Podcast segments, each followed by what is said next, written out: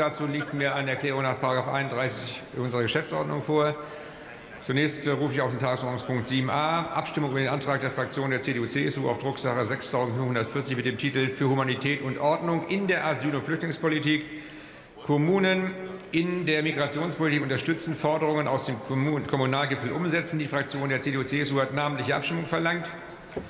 Sie haben zur Abgabe Ihrer Stimme nach Eröffnung der Abstimmung 20 Minuten Zeit.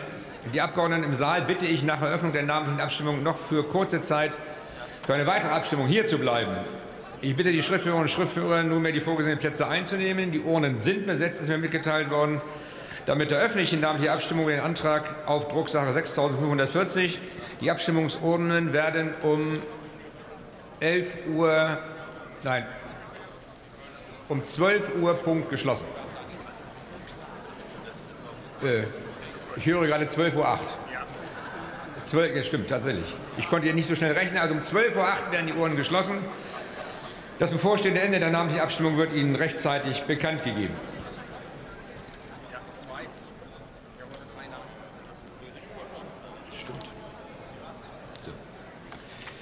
Ich rufe auf den Tagesordnungspunkt 7b Abstimmung über den Antrag der Fraktion Die Linke auf Drucksache 6547 mit dem Titel Aus der Aufnahme der Ukraine Geflüchteten lernen für einen echten Paradigmenwechsel in der Asylpolitik.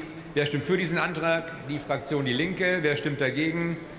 Das sind die übrigen Fraktionen des Hauses. Damit ist der Antrag abgelehnt. Enthaltungen, Herr Baumann, gab es keine. Ich rufe auf